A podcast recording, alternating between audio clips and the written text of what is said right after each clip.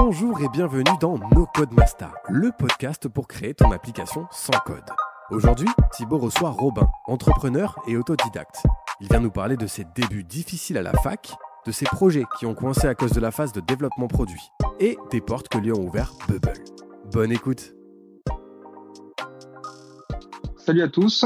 Alors ce soir, on reçoit Robin. On va en profiter pour revenir sur les petites expériences de Robin. Et, euh, du coup, on posera les questions, bien sûr, de toute la communauté à la fin. Je ferai passer les questions au fur et à mesure. Et, euh, et le but, c'est euh, de prendre un maximum d'expérience. Donc, Robin, présente-toi en quelques mots. Je m'appelle Robin, j'ai 24 ans, j'habite actuellement à Nantes et je viens de rejoindre du coup Incubator, qui est un réseau d'incubation partout en France. En l'occurrence, le projet que je mène là-bas, c'est la digitalisation de stock chez des grossistes de vêtements de seconde main à destination des détaillants, parce que les détaillants ont du mal à accéder euh, aux grossistes, parce qu'eux fonctionnent sur des quantités euh, énormes et eux sont voilà à propos de, de détails. D'accord, c'est la boîte TSO Close, je le prononce bien? C'est ça, en fait, du coup, TSO Close, c'était une friperie que j'avais sur Instagram. Donc, en fait, à la base, je suis vendeur de vêtements de seconde main. J'ai fait ça pendant plusieurs mois et j'ai rencontré des problèmes qui m'ont amené, du coup, à créer ce service-là.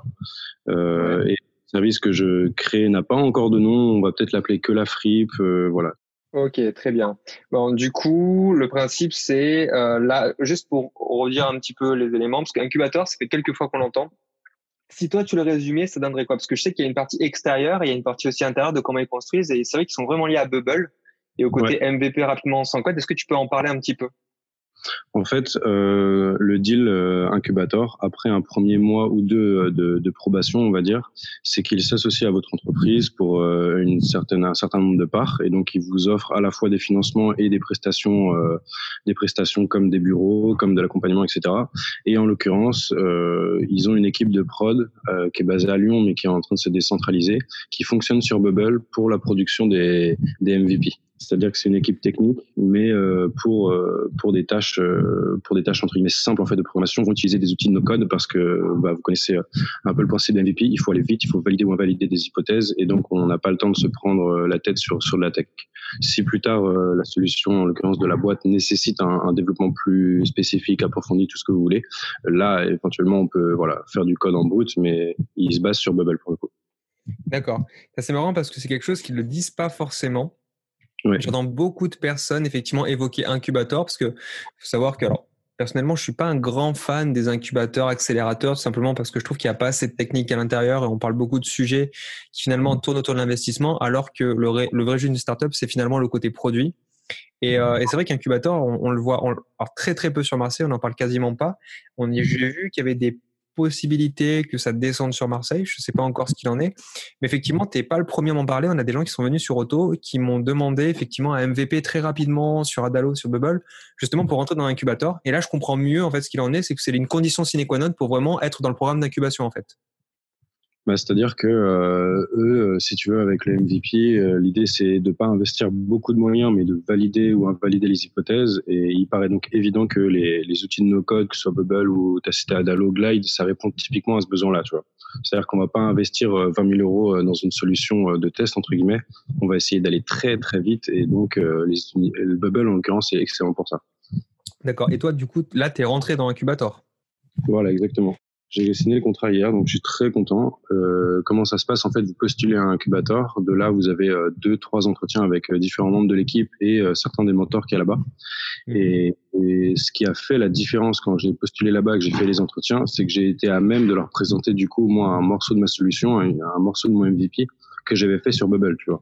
Donc j'ai pu leur expliquer que euh, en fait j'ai découvert cet outil il y a quelques mois, que euh, j'ai taffé pas mal dessus et compagnie, et que avec ou sans eux, de toute façon j'allais essayer de sortir un, un, bout de mon produit, quoi. Et ils m'ont dit qu'effectivement ça les avait aussi euh, convaincus par rapport à ma motivation, parce que j'ai pu leur montrer que voilà que je, je m'étais mis sur un outil que je connaissais pas et, et j'ai taffé quoi. Mais du coup, tu avais, avais, déjà des métriques ou, ou c'était vraiment le côté fonctionnel du, de ton produit en fait? C'était vraiment le côté fonctionnel, vraiment, vraiment le côté fonctionnel. Super. Euh, vous, je t'enverrai de toute façon, comme on a dit, l'extrait vidéo. Euh, en fait, j'avais créé un, une marketplace pour spécialisée pour la, la friperie, mais avec un système d'enchères, avec tout un dashboard en fait, du coup, pour les friperies et, et compagnie.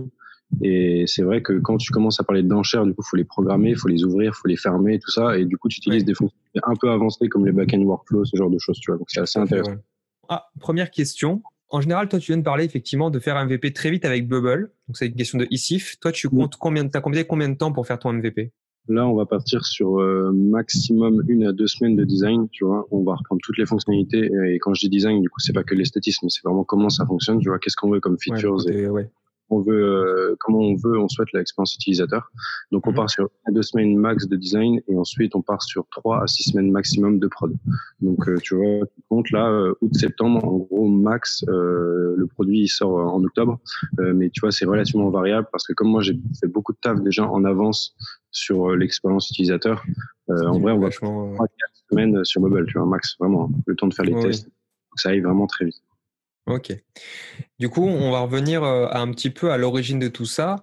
Donc, en fait, euh, à travers tes expériences, tu avais dit effectivement qu'il y avait, avait un premier projet qui s'appelait Pépi, qui, était un petit peu, euh, enfin, qui avait fait naître une frustration et qui t'avait amené progressivement vers le no-code. Est-ce que tu peux un petit peu nous raconter, en fait, bah, toute ton histoire qui t'a amené jusqu'ici, en fait? Du coup, j'étais à l'université à Angers en psychologie. le fait est que je me sentais très mal, j'étais très malheureux à la fac, et donc j'ai voulu participer à des projets beaucoup plus concrets. Avec des potes à moi, on a réfléchi à comment faire en sorte que les gens puissent épargner de façon plus éthique, de façon plus morale.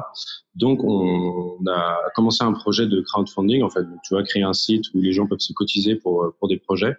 Euh, le fait est que sur ce genre de, de choses, très rapidement, bah voilà, faut développer un site, faut pouvoir accepter des, des paiements, faut pouvoir faire pas mal de choses. Toute ton activité elle est basée en ligne, sauf que quand toi tu ne fais que consommer en fait le web et que tu sais pas le produire, euh, ça devient tout de suite très compliqué, tu vois. Soit tu as un associé qui est tech, soit tu n'en as pas, faut en trouver un. Enfin, tu vois ce que je veux dire? À un moment donné, tu es bloqué, quoi. Tu as beau euh, parler, faire des, des, des, concours de pitch et te faire accepter par un incubateur ou deux, euh, il y a bien un moment donné où tu es limité, on va dire, techniquement. Ouais, Donc, c'est là, tant que tu n'as pas de produit, il n'y a, pas de, y a pas de game, quoi.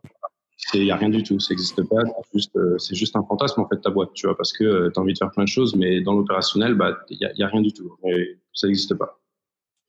Donc, euh, on a mené ce projet un temps et euh, au final, on s'est séparé avec mon associé pour, euh, pour des bonnes raisons. On n'avait finalement pas les mêmes visions et pas mal de choses.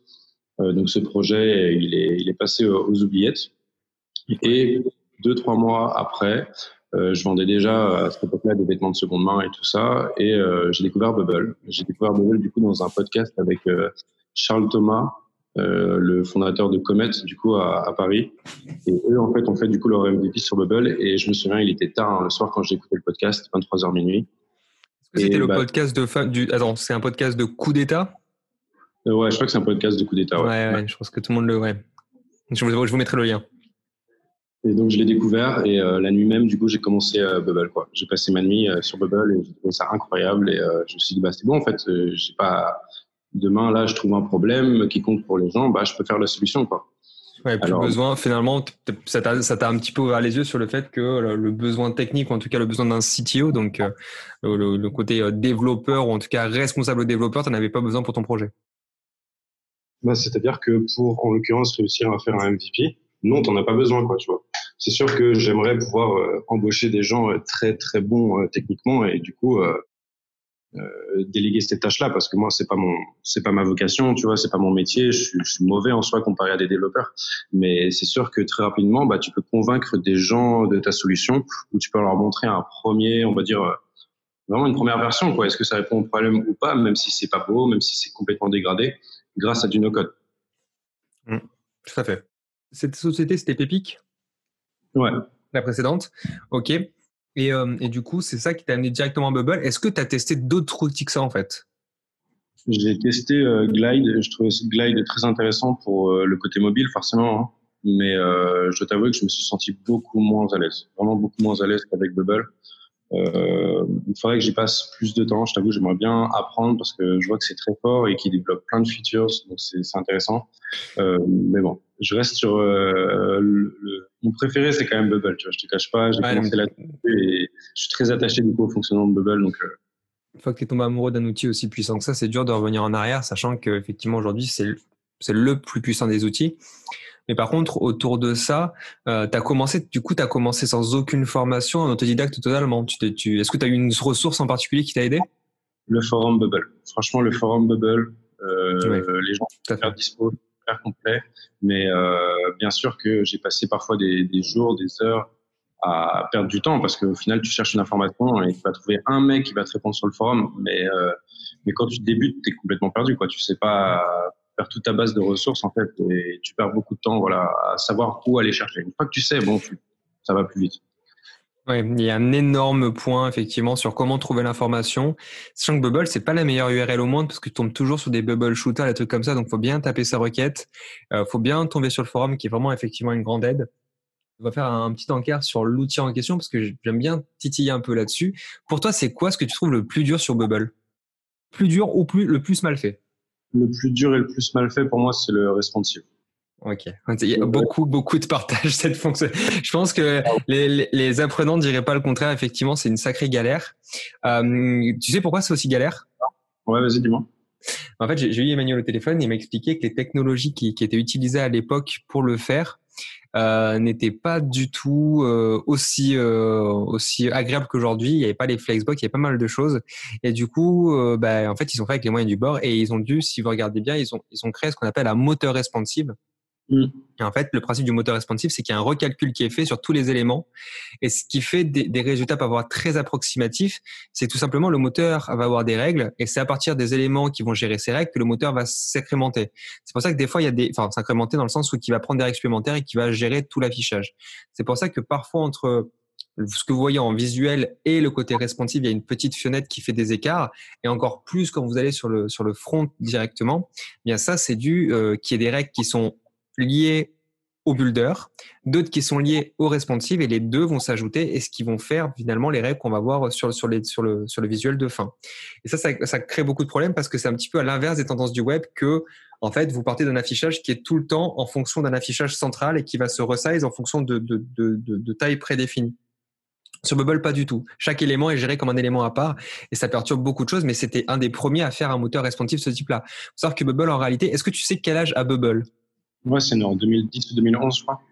Ouais, c'est extrêmement vieux. Hein. C'est, on, moi, je pensais que, honnêtement, je tablais sur 5 ans. Euh, Et en fait, Bubble, apparemment, c'est un truc qui est extrêmement vieux.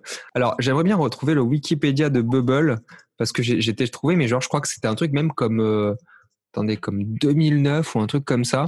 Et, euh, et c'est assez, assez flippant de se dire que, en gros, les mecs se sont lancés dans quelque chose déjà qui est vachement en avance, déjà, mais surtout que plus qu'en avoir 2012. 2012. Donc, ouais, effectivement, ça, ça a 8 ans.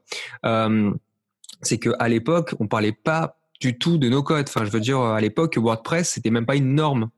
Donc, le bon qui ont, enfin, le bon qui a été fait, c'est quand même assez énorme. Ils ont levé des fonds quand même assez tard. C'est 2019, c'est rare. Et ils ont pris un sacré risque et, du coup, ils ont un petit peu payé leur retard technologique sur certaines choses, notamment pour le responsive. Mais bon, voilà. Après, c'est un, un peu le jeu. Un deuxième truc dur parce que honnêtement, le, le responsive, c'est un peu la réponse facile sur Bubble, je trouve. Mmh. T'as quoi d'autre comme fonctionnalité qui. Euh... Un deuxième truc dur, euh, je trouve, ça va être pour euh, l'analytics. Typiquement, euh, là récemment, j'ai produit un site internet pour, un, pour une PME à Nantes et donc j'ai intégré euh, Google Analytics, etc. Je trouve ça quand même hyper dommage qu'on n'ait pas un outil d'analytics pour le, le, nombre de vues des pages. Ah, tu voudrais avoir un outil interne pour ça? Direct, bah oui, bien sûr, parce que du coup, ça veut dire que tu n'as pas besoin de, de, capter la donnée, enfin, du moins de, de la, oui. la capter, tu vas de la sauvegarder via un plugin extérieur, en fait. Tu vois, genre, tu pourrais, ouais, euh, pas avoir une option sur Bubble ou euh, sur les boutons, par exemple, euh, bah, dans le, dans le cadran bouton là, il puisse, tu puisses cocher un truc. Euh, Faire un event. Euh, ce bouton ou, tu vois. Mais ça, tu peux le faire avec Mixpanel. Bah voilà. Alors du coup, il y a segment il y a Mixpanel, il y a pas mal de choses, mais c'est encore un truc externe. Ouais, si tu rajoutes des plugins et des plugins. Ouais. Euh, ça, c'est pas forcément évident. Qu'est-ce qu'il y a de difficile d'autre? J'ai eu des problèmes souvent pour travailler avec les dates. Tu vois, c'est tout bête. Si tu veux afficher, par exemple, ton registre de dates, une date A, une date B dans un futur, et donner le nombre de jours, tu vois, direct. Enfin, au début, c'est pas des choses qui sont très euh, ouais, ouais. Il... Dis-toi qu'ils sont, ils sont en plein dedans avec euh, la création d'un agenda. Okay, et en voilà. fait, je les oblige à passer par euh, le, le, le, plugin Toolbox avec le système de liste, de mmh, liste okay. de chiffres qui te sort entre deux dates.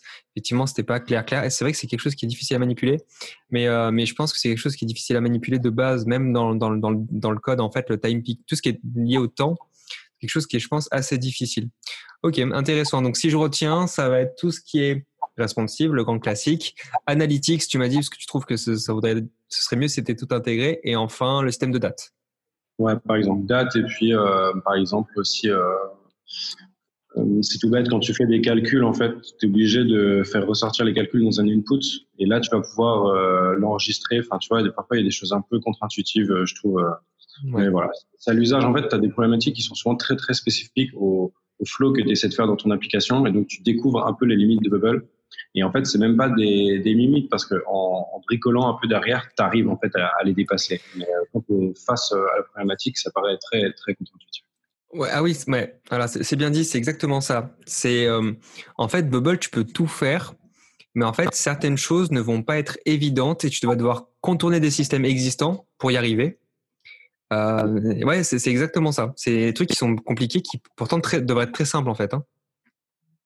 C'est tout bête pour afficher par exemple un calcul, et eh ben pour pouvoir l'enregistrer derrière. Voilà, tu n'affiches pas ça dans un texte, tu le fais dans un input. Enfin voilà, il y a plein de, de, petites choses comme ça, mais vous allez vous en rencontrer tous les jours et vous allez en rencontrer à force de faire des projets et dire bah, tiens là j'ai une petite problématique très très spécifique, comment je fais en fait?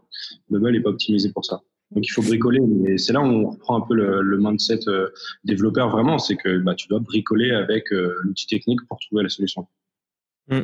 Effectivement. Si globalement, si toi tu, euh, on va dire par rapport à Bubble, euh, toi tu penses maîtriser quoi? Dire si en termes d'estimation, même si c'est très compliqué, mais en termes d'estimation, tu dis quoi? Tu as 80%, 90% des fonctionnalités de maîtriser sur Bubble? Oh non, non, non, pas du tout. Hein. Vraiment, euh, après, peut-être de nature humble, là, je te dirais que j'ai 10-15%. Vraiment. Hein. Ah oui, d'accord. Ah oui, putain, c'est. Euh... tu peux, l'échelle est tellement grande pour maîtriser tout ce que tu peux faire avec, et, etc., que euh, là, je vais devoir repousser mes limites quand je vais euh, travailler avec l'équipe de prod, même si eux, ils sont très, très expérimentés dessus, mais ça va me faire énormément évoluer.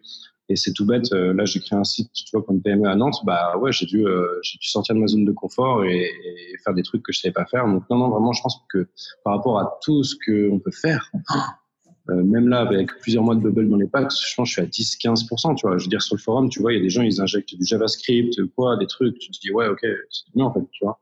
Si ouais, mais là, c'est un autre niveau. Là, c'est un autre niveau. Là, tu es dans un niveau où, pour le coup, c'est, euh, es vraiment spécifique sur le côté euh, low code, avec mm. ajouter les fonctionnalités.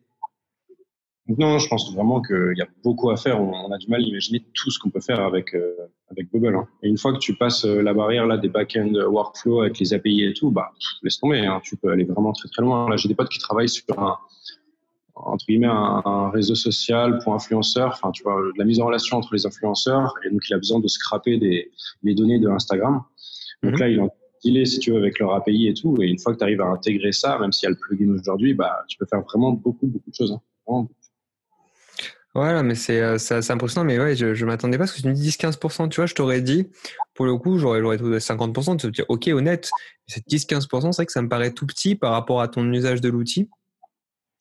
Après, je sais pas, c'est tellement spécifique, c'est ça, qui est, ça qui est assez impressionnant, c'est que chacun a sa façon de, de voir euh, les choses et surtout d'avoir sa spécificité sur Bubble. Et du coup, tu as limite autant de dev Bubble que de, enfin, de dev Bubble, en tout cas de profil Bubbler, que effectivement de, de façon de, de jouer avec l'outil parce qu'il y a tellement de façons de faire que c'est exactement ce qu'on trouve avec le code en fait. Chacun a des doctrines. Je sais que par exemple les personnes que j'ai formées ont une façon de faire qui ne serait pas les personnes qui auraient appris tout seul ou autre. du coup, ça donne à chaque fois des choses particulières. C'est hyper intéressant. Prochaine question, j'aimerais savoir justement, donc toi, tu as parlé un petit peu du, du côté autre client. Donc, logiquement, euh, tu parles aussi du, du côté freelance. Mmh. Donc, de ce que j'en ai compris, tu m'arrêtes si je me trompe. En gros, tu fais du startup, enfin, tu fais des startups, enfin, tu as tes startups, tu as tes concepts, tes projets, et à côté, tu utilises le freelance pour vivre, pour financer ces startups, ou c'est vraiment quelque chose. Euh, dans quel ordre tu le mettrais? Ben, C'est-à-dire que, tu vois, j'ai beaucoup travaillé quand j'étais étudiant, donc j'ai eu droit à quelques temps de, de chômage, etc. Sauf qu'au bout d'un moment, le chômage, bah, t'en as plus. Euh, de là, qu'est-ce que tu fais? Tu te, tu te remets à plein temps en salarié ou alors euh, et tu manges pas. Enfin voilà, tu des choix à faire parce que monter des boîtes, monter une start-up, ça a l'air euh, gentil comme ça, mais en réalité, tu travailles 70 heures par semaine, tu te payes pas et, voilà. En l'occurrence, euh, ces taf que je faisais quand j'étais étudiant, c'était euh, de la manutention, c'est ce que j'ai toujours fait, tu vois, parce que je n'étais pas diplômé, parce que ceci, parce que cela, tu peux rien faire d'autre que ça. Euh, aujourd'hui, là, j'ai un ami qui m'a, enfin aujourd'hui, il y a deux mois de ça, j'ai un ami qui lui, pour le coup, est vraiment dev, il m'a envoyé le contrat d'une PME à Nantes qui avait besoin de refaire un site vitrine et une petite partie e-commerce pour vendre un, un, enduit projeté de liège pour l'isolation, et eh ben le contrat j'ai pu le prendre parce qu'en fait quand il m'a expliqué ce que voulait le client, je me suis dit mais ça je peux le faire avec Bubble en fait, j'ai pas besoin de, de coder, j'ai pas besoin de tu vois, et la programmation parce que tu acceptes des paiements, tu fais des calculs de quantité pour la livraison et tout ça, mais ça a vraiment changé ma vie que de pouvoir me dire ok là je travaille sur mes boîtes, euh, j'ai plus besoin de, de, galérer entre guillemets à, à l'intérim, tu vois. Je peux prendre un contrat de freelance par-ci par-là. Je suis assez frugal et boum, tu vois, genre t'as une porte de sortie. Demain, la startup est, est foire, ce qui a une grande chance de, de se passer, hein, tu vois, parce que statistiquement, 99% des boîtes euh, tombent. Bah ok, en fait, je peux me recycler euh, en tant que, que développeur. No code, certes, mais en fait, le résultat pour le client, il est le même. Il a un site qui fonctionne. C'est ça. Ouais, je, vois bien cette logique. Effectivement, finalement, c'est le, le résultat qui compte et le client s'en fiche d'avoir un produit développé en fonction de quoi il est développé, quelle techno quoi. L'idée, c'est vraiment du no-code. On va parler un petit peu de vision no-code juste après.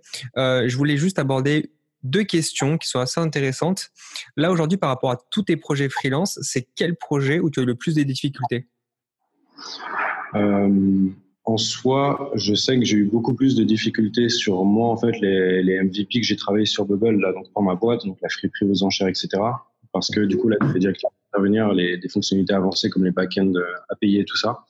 Euh, donc non, le, le projet, le, le, site pour la PME que j'ai sorti là, il était relativement euh, simple. Il y a eu des, des, petits, des petites galères quand même avec euh, le bon calcul en fait des, des, frais de port selon la quantité commandée, parce que c'est des sacs de 10 kilos, donc rapidement tu vois ça chiffre, et le département de livraison par rapport à Nantes. Euh, mais non, clairement, je sais que le plus dur reste à venir là sur euh, sur mon, mon produit quoi, pour la boîte j'ai eu, j'ai eu qu'un contrat de freelance, mais en soi, euh, c'était, c'était il y a deux mois. J'ai bossé trois semaines dessus, j'ai pris mon billet, tu vois. Et euh, ouais, d'accord. Okay. Le mec m'a fait confiance, quoi. Tu vois, je lui ai dit ça, je peux le faire, ça, je peux le faire. Ok, bah c'est parti. Et j'aimerais bien. En... Là, je dois retravailler avec la même boîte parce qu'en gros, ils ont une filiale qui produit autre chose. Il faudrait refaire un site à peu près identique. Donc là, je sais déjà comment je vais m'y prendre et, compagnie. Et une fois que tu maîtrises, tu te dis ok. Tu, tu visualises beaucoup mieux en fait. Tu imagines déjà comment tu vas créer combien de pages il te faut, quel workflow tu vas faire, etc. Une idée du. On, pourrait avoir accès au lien histoire de, de, voir, de se rendre compte ou pas du tout? Ouais, ça s'appelle euh, soliège.fr. Donc, euh, soliège.fr. soliège.fr. .fr. Donc, soliège.fr qui est totalement fait en bubble. Ça, c'est que fait en bubble. Super, que fait en bubble. punaise. Ah oui, d'accord, je vois le CMS. Ok, on va pouvoir se rendre compte. Ok, calculé. Et, euh, et, du coup, la question, c'est euh, comment. Alors, c'est une question qui va rejoindre un petit peu la question de Delphine que je vois là dans le chat. C'est aujourd'hui, toi, quand tu prends ce projet-là, tu t'es bon globalement, si tu t'es dit, ce projet-là, je peux le faire. Ouais. Comment ça s'est passé dans ta tête euh, pour voir les fonctionnalités? Parce que je sais qu'on a certains automatismes, mais globalement, tu avais une idée préconçue des groupes que tu allais faire, des plugins que tu allais choisir, parce que c'est des trucs que tu as déjà manipulés. Comment toi, tu fais en fait pour travailler dans cette conception à l'avance, enfin limite, je pense qu'ils t'ont filé un cahier des charges, mais tu as, dû globalement le parcourir et te dire, OK, ça, je mets ça dedans, ça, je mets ça dedans. Comment tu as réfléchi en fait en tant que freelance? Parce que justement, c'est ça qui est intéressant, c'est que Bubble étant assez particulier et spécifique, comment tu as réfléchi Comment tu as réfléchi à tes plugins par rapport à la liste énorme de plugins qu'il y a? Comment tu t'es débrouillé pour finalement dire, celui-là, je vais arriver à le faire euh, tranquille? En l'occurrence, en termes de plugins, là, ce que j'ai utilisé, ça va être du Stripe, ça va être du Google Analytics, euh, des choses comme ça. Euh, avant de commencer l'app, je réfléchis toujours à, ce qui va être le plus dur. Genre, c'est quoi le plus critique en fait? C'est sur quelle fonctionnalité il faut absolument pas se foirer? Par exemple, en l'occurrence, le paiement, c'est un truc hyper critique parce que tu peux pas euh, facturer les gens. Euh, mettons, tu fais une erreur et ça facture les gens 1000 balles alors qu'ils ont 100 euros de commande, tu vois c'est dans la merde, c'est fini. Quoi, tu, fais, tu, fais, gagner beaucoup d'argent à ton client. Ah bah oui, et après il en prend beaucoup au tribunal. Mais, donc non, je réfléchis en fait vraiment aux fonctionnalités sur lesquelles je suis moins sûr, celles qui sont plus critiques pour le client. Je ne me prends pas du tout la tête pour ce qui est de la mise en page, pour ce qui est vraiment du côté vitrine, si on prend l'exemple d'un e-commerce, parce que ça, en fait, euh, Bubble, bah voilà, tu t'écris, euh, ça s'affiche, tu le centres, euh, tu le rends responsive, voilà, c'est pas dur. Mais je réfléchis vraiment aux fonctionnalités critiques. C'est euh, c'est qu'est-ce qui est important pour délivrer la valeur et qu'est-ce que je maîtrise le moins parce que j'ai jamais trop tâté. C'est vraiment les deux trucs.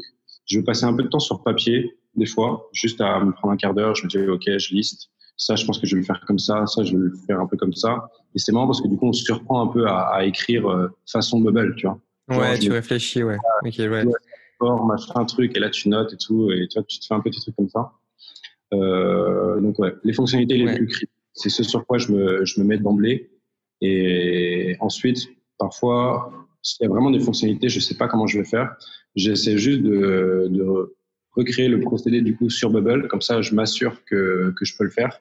Et euh, je me dis, OK, du coup, ça, je sais que maintenant c'est bon. Donc, euh, je, le, je le referai en, vrai, pour de vrai plus tard euh, sur, ma, sur ma roadmap quand je vais développer l'application. D'accord.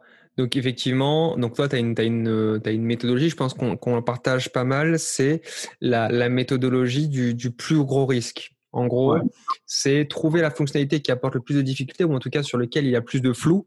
Travailler cette fonctionnalité parce que tu sais très bien que les autres fonctionnalités, il n'y a pas d'imperfection où tu sais comment ça va se passer. Donc ça, c'est le premier point. Euh, donc c'est une méthodologie que je trouve qui, qui est récurrente selon les freelances. C'est intéressant à travailler dessus, parce que euh, vois beaucoup de, en développement, tu vois, tu acceptes des projets et tu fais ensuite, malgré la difficulté, tu vois en fonction et tu modules s'il faut. Alors qu'en no-code, on fait l'inverse. On trouve, on connaît la limite et du coup, on sait où se trouve la limite, où se trouvent les points de contournement qu'on pourra utiliser. Et, sinon, euh, voilà, on sait très bien que certains trucs ne pourront pas être faits. Autant renier le cahier des charges dès le début. Donc ça, c'est vraiment assez cool. Et ensuite, tu parles, donc j'aime bien, tu parles, tu dis, on parle en bubble. Ça, effectivement, ce que, ce que j'explique à beaucoup de gens, c'est d'essayer de traduire en permanence les fonctionnalités. Alors, parce que effectivement en français c'est un peu plus simple, mais réfléchir comme Bubble permet de faciliter le tri entre ce que tu peux faire, ce que tu ne peux pas faire, puisque Bubble est un outil qui fonctionne exclusivement à partir de son type de données. Un élément texte, liste texte attend une liste texte en retour.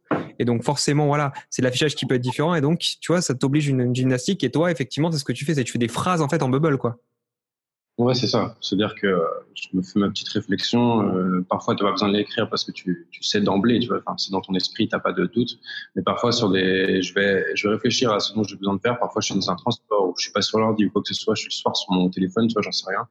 Et là, d'un coup, j'ai une idée. Et ben, en fait, je vais me faire une note où euh, soit je m'enregistre, soit je, je l'écris vraiment. Et je vais écrire un peu avec la, la grammaire, tu vois, Bubble. Et comme ça, une fois que je relis ma, ma note, je sais exactement quelle euh, fonctionnalité de Bubble je voulais utiliser par rapport à, cette problématique-là. Ah, c'est extrêmement fort parce que finalement, c'est typiquement du développement. C'est les développeurs qui font ça et on en est là. C'est-à-dire que c'est vraiment un outil d'aide à, à, la structure, à la grammaire, mais c'est vraiment un langage et comme un langage de programmation. C'est ça qui est hyper intéressant, je trouve. Ce que tu comprends, c'est que tu seras jamais, enfin moi par exemple, je sais que je serai jamais capable, tu sais, d'écrire du code boot. Je veux dire, mon, je fonctionne pas comme ça, j'ai pas cette intelligence-là. Il y a plein de, sortes d'intelligence, mais j'ai pas cette intelligence-là. Par contre, euh, je peux me poser deux minutes et avoir une réflexion juste logique parce que c'est vraiment ça dont on parle avec Bubble, quoi.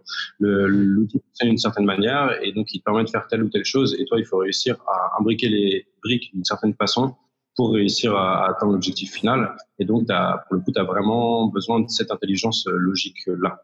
Et ça, tout le monde est à même de, la développer, vraiment. Tout à fait. Euh, autre question. on arrive près de la fin, là, avant de laisser les questions libres. Tes pronostics pour Bubble sur les trois prochaines années, ce serait quoi les prochaines features, à ton sens, qui seraient, on va dire, estimées, ou en tout cas, qui seraient les prochaines killer euh, apps que toute la communauté attend? Franchement, un nouvel éditeur. un nouvel éditeur. du visuel. Plus visuel, bordel. Plus visuel. Et alors, limite, tu vas dupliquer euh, l'éditeur avec une version entièrement mobile à la glide, tu vois, avec des blocs, etc. Toujours en lien avec. Aujourd'hui, tu as la fonctionnalité. Euh, euh, sur chacun, chacune des pages, il te demande quelle est la, la, version mobile de cette page. Tu vois. Et donc, toi, tu dois dupliquer la page, la remettre sur un, sur 375 pixels, bref, tu fais ton truc. Imagine une interface entièrement mobile où euh, là, tu passes de l'une à l'autre, tu vois, et tu peux euh, directement euh, générer ton mobile, quoi. Ça, ce serait assez. Qu'est-ce qui serait dingue sur Bubble? Qu'est-ce qui serait dingue sur Bubble? Je t'avoue, si on pouvait avoir, bon, ça commence à se faire, mais une librairie vraiment de components pour pas avoir à redesigner à chaque fois tes trucs. Tu, vois ce que c'est Open Build? Tu as, vu passer l'info? Voilà, on commence de plus en plus à l'utiliser, ouais. Je trouve que c'est un bon MVP qu'ils ont lancé là, hmm. parce que ça, ça ouvre un peu la, la voie justement à ces bibliothèques un peu d'éléments qu'on peut réussir à faire. Euh, toc toc. Qu'est-ce qui serait intéressant? On va tous plus ou moins devoir utiliser Stripe. Et euh, c'est vrai que l'utilisation du plugin Stripe, il y en a plusieurs, hein, il y en a deux, trois. Ils sont pas forcément très intuitifs. Euh, tu as du mal à prendre euh, ok, attends, mais attends, là c'est le bon scénario où en fait le virement il passe, mais mettons le virement il passe pas, qu'est-ce qui arrive en fait, tu vois, genre. Euh, oui, c'est ouais, je vois ce que tu veux dire. le debugger est pas mal, tu vois. Euh, parfois, je, en fait, il faut vraiment faire des transactions de test à mort pour tester tous tes scénarios. Alors, mettons le mec, il est euh, en train de payer, mais là, euh, tu fermes la fenêtre. Qu'est-ce qui se passe? La transaction est passe. Est-ce qu'elle passe pas Où est-ce que le client du coup il arrive? Est-ce qu'il faut lui afficher une page 404 J'en sais rien. Enfin, tu vois. Ah oui, d'accord. Donc, toi, tu as dû vraiment travailler sur ce funnel-là parce que c'est vrai que c'est quelque chose qu'on ignore parce qu'on n'imagine pas toutes les choses qu'il faut faire. C'est vrai que moi, sur Auto, je n'ai pas imaginé tout ça. Mais ouais, toi, tu as fait tout un système où effectivement, euh, s'il y a une interruption, comment ça se passe? Voilà, c'est ça. Ok. Ouais, super intéressant. Simplement, tu vois, genre euh, le mec il se trompe de numéro, ou la transaction elle passe pas, ou alors, euh, il y a, il pourrait arriver plein de choses. Alors bien sûr, tu n'arrives pas à penser à toutes les hypothèses et compagnie, mais il y a une grosse, il y a, y a, du temps vraiment une grosse partie de temps que je passe à tester, tu vois, tester ce que je fais dans plusieurs conditions, genre sur mobile, sur truc, sur machin. C'est tout bête, vraiment un truc tout bête. Le plugin Stripe, quand tu l'utilises sur desktop, tu as un joli petit euh, pop-up qui euh, s'affiche pour pouvoir mettre ta carte, etc. et compagnie. Mais quand tu utilises exactement le même plugin sur mobile, et eh ben là, ça affiche pas le pop-up, ça affiche un vieux bouton tout moche. Tu dois cliquer ah. dessus. Ensuite, ça va sur une page responsive de Stripe, tu vois. Mais ça, tu sais... tu, ça, tu sais pas en fait, tu vois. Eh ben, tu sais que maintenant, justement, avec le SCA, ils ont changé. Maintenant, tu n'as plus la pop-up.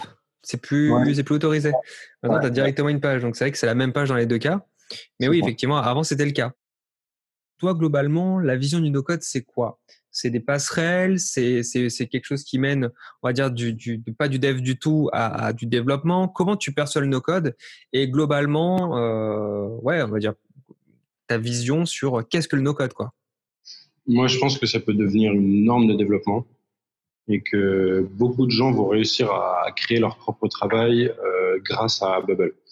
Euh, quand je dis créer leur travail, c'est soit euh, devenir en fait dev, et donc le résultat il est le même à la fin. Tu réussis à produire des solutions techniques qui, qui répondent aux besoins de tes clients, soit à devenir entrepreneur, parce que là du coup tu peux aller voir des organismes, tu peux aller voir des associés, tu peux aller voir n'importe qui, des, des financeurs, en leur montrant par A plus B que oui, tu as déjà commencé à travailler sur la solution, que tu as un bout qui fonctionne, mais maintenant il faut aller plus loin parce que tu as, une partie business, business aussi quand tu entreprends, tu as une partie euh, com, tu as plein de choses à faire. Et donc je pense vraiment que le no-code, je pense en Bubble, mais le no-code en général va permettre de créer des vocations et permettre à de plus en plus d'entrepreneurs en fait de produire vraiment la solution plutôt que de passer leur temps dans des concours de pitch, euh, je sais pas quoi. Tu vois on, est bien d'accord. Je partage vraiment cette vision-là. Je pense qu'on va voir effectivement un nouveau type de métier se construire, et surtout autour de Bubble principalement, parce qu'aujourd'hui c'est l'outil le plus complet. Alors peut-être que demain ce sera un autre outil, mais c'est vrai que Bubble, nous, je suis persuadé que demain tu auras même des nouvelles compétences qui vont se créer là-dessus.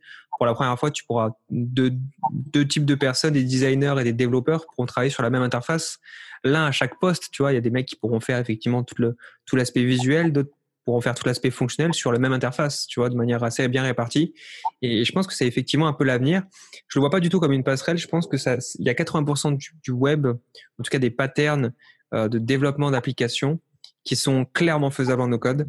Et je pense qu'aujourd'hui, on doit adresser ça et, et pas penser que euh, il faut absolument tout faire en no code et que il y a, y a du et que effectivement ça, ça c'est une passerelle. Oui, aujourd'hui, il y a des limitations en no code parce que l'outil est jeune.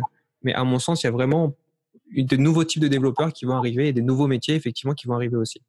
Super. Euh, on va passer à la phase des questions. Il y a Delphine qui nous a posé une première question. Alors celle-là, je ne sais pas si tu pourras répondre ou pas.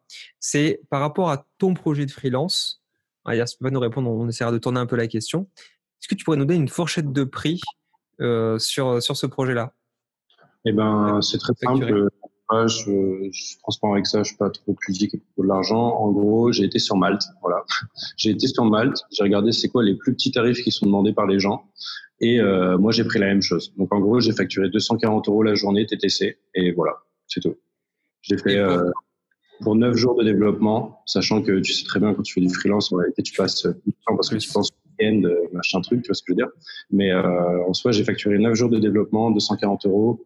Donc en gros, je prends un billet de 2000 euros là. Voilà. Ouais, ok. Et, euh, intéressant. si je me suis pricé sur les plus faibles prix sur Malte, c'est juste en me disant, bah voilà, soyons honnêtes, t'es débutant, c'est ton premier contrat, on va pas se faire jouer à lui demander 400 balles par, par jour. Donc, euh, prends, prends, le, prends le prix, même s'il n'est pas important, ça te met le pied à l'étrier et tu verras plus tard pour, pour essayer de, de, prendre les plus gros billets. Quoi. Ok. Ouais. Important pour moi, c'est vraiment d'acter le fait que oui, je pouvais bien être rémunéré pour un site un internet. Peu saut, quoi. c'est ça. C'est OK. En fait, il y a bien quelqu'un euh, qui accepte, qui a besoin de moi qui, accepte de me payer 240 euh, euros la journée pour produire une solution. Peu importe si elle soit en code brut ou en no-code, mais moi, ça, moi, ça répond à son problème. Super. On me pose la question de combien te coûte l'abonnement Bubble? Alors, je pense globalement par rapport à la à ta, boîte potentiellement, et de l'autre côté, les frais pour les missions. Euh, en général, tu as, combien de frais d'outils ou de plugins? Ouais, C'est deux questions en une. Hein. Euh, pour ce qui est de ma boîte, je dois t'avouer que là, les frais, j'en sais euh, absolument rien parce que ça va aussi beaucoup dépendre de la charge qu'on va prendre un peu dans la figure, tu vois. Donc, mmh. Incubator, eux, l'équipe de production d'un cas, ils ont, j'imagine, un forfait agence. Moi, pour ma mission, pour ma mission là, j'ai avancé en fait tout simplement le premier mois de sur Bubble, tu vois. Et donc, je me le suis fait rembourser après par le client. Et donc, euh, lui, ensuite, j'ai mis sa carte bancaire et donc, il va être facturé tous les mois des 25 dollars, il me semble, du premier forfait de Bubble. En fait, comme c'est une paiement qui ne sont pas non plus un million de visites, tu vois, et que en soi, le site, c'est surtout de la vitrine et un petit peu de workflow, mais il n'y a pas une grosse charge sur les workflows en soi. Euh, il n'avait pas besoin d'un gros forfait, donc en fait, je lui ai pris le plus petit. Et, euh, et, si jamais il a besoin de passer à celui à 50, je crois qu'avec plus de charges, bah, on le fera, tu vois. Mais en soi, en fait, le forfait là à 25 euros pour le client, il est très bien. Il est vraiment très bien. Ok, super, ouais. En termes d'outils supplémentaires, tu vois, refacturer, en soi, euh, bah, rien gratuit parce que du coup, j'ai utilisé euh, Airtable, j'ai utilisé Google Doc. Tout ça, c'est des services gratuits. Voilà, donc il n'y a pas besoin, en fait, de grand-chose. Ok, ok, super. Euh, question d'Issif, quand tu parlais low code, euh, voilà, est-ce que ça t'est arrivé pour l'instant? Alors, je suis pas sûr que pour l'instant ce soit le cas. Est-ce que tu as rajouté du JavaScript par exemple dans Bubble?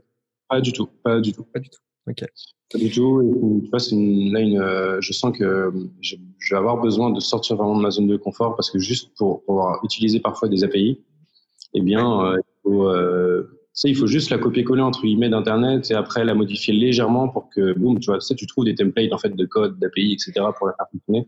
Mais euh, je t'avoue que je me suis pas, je me suis pas mis là-dedans. C'est un peu voilà, travailler plus facilement avec les API.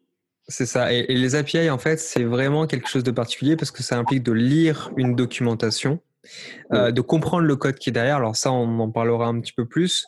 Mais c'est vrai que c'est un peu le, c'est un peu la limite de ce que j'estime vraiment en no code. Et là, les API étaient obligés de comprendre un peu la technique, de savoir comment les serveurs se passent, euh, comment les, les, les échanges d'informations se font. Alors même si tu as des outils comme NoCode API qui un peu facilitent ça, mais c'est vrai que quand tu touches aux API sur Bubble, en plus avec l'API connecteur, c'est un truc un peu particulier quand même. C'est un peu... Euh... honnêtement, c'est cool. C'est un bon point d'appui, mais... Euh, J'aimerais bien pouvoir utiliser l'API de Mondial Relay, par exemple, moi, pour mon site de FreePrix, pour pouvoir générer directement les bordereaux d'envoi. Je ne sais pas si quelqu'un utilise Vinted par ici, là. Mais sur Vinted, quand vous vendez une SAP, en gros, euh, Vinted vous génère directement un bordereau d'envoi mondial relais, ce qui fait que vous n'avez plus qu'à l'imprimer et à le déposer dans un point relais. Et ben ça, mondial relais, il te laisse accès à toute sa doc pour pouvoir l'intégrer.